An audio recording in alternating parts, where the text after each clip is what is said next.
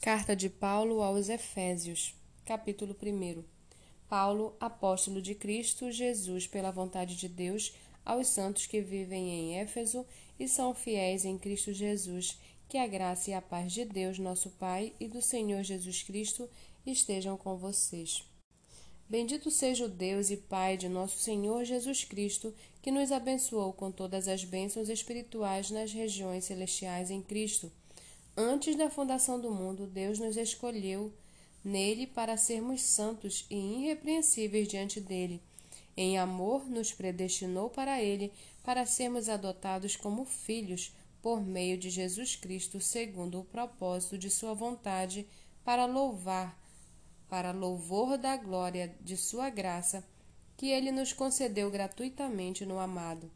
Nele temos a redenção pelo seu sangue, a remissão dos pecados segundo a riqueza da sua graça, que Deus derramou abundantemente sobre nós em toda a sabedoria e entendimento. Ele nos revelou o mistério da sua vontade, segundo o seu propósito que ele apresentou em Cristo, de fazer convergir nele, na dispensação da plenitude dos tempos, todas as coisas, tanto as do céu como as da terra. Em Cristo fomos também feitos herança, predestinados segundo o propósito daquele que faz todas as coisas conforme o conselho da sua vontade, a fim de sermos para louvor da sua glória, nós, os que de antemão esperamos em Cristo, nele também vocês, depois que ouviram a palavra da verdade, o evangelho da salvação,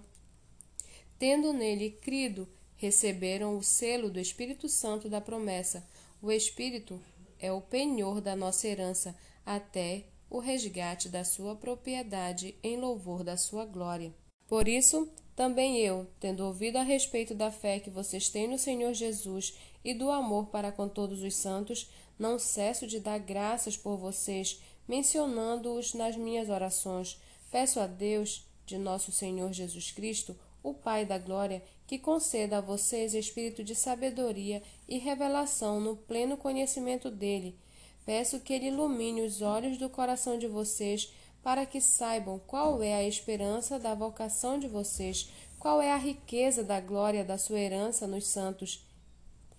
e qual é a suprema grandeza do seu poder sobre nós, os que cremos, segundo a eficácia da força do seu poder. Ele exerceu esse poder em Cristo, ressuscitando-o dentre os mortos e fazendo-o sentar à sua direita nas regiões celestiais acima de todo principado, potestade, poder, domínio e de todo nome que se possa mencionar, não só no presente século, mas também no vindouro, e sujeitou todas as coisas debaixo dos pés de Cristo, e para ser o cabeça sobre todas as coisas o deu à Igreja,